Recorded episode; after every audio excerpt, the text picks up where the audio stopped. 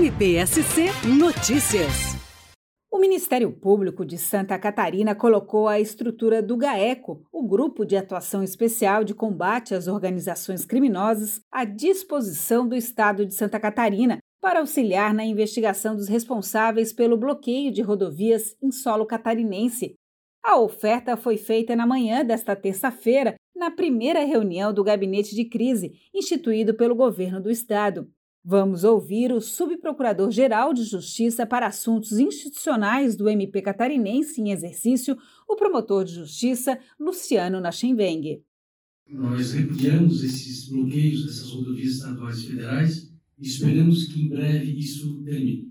Na reunião, os órgãos de segurança informaram que já estão agindo para assegurar o cumprimento das decisões de liberação nas vias e iniciaram, conforme recomendam os protocolos de atuação em situação de crise, um processo de negociação com os manifestantes para que, de forma pacífica, as rodovias sejam desbloqueadas. A participação do Ministério Público no gabinete de crise foi um pedido do Procurador-Geral de Justiça, Fernando da Silva Comim, ao governador do estado, Carlos Moisés, em uma das reuniões realizadas nesta segunda-feira, buscando uma solução institucional para a crise que se apresenta.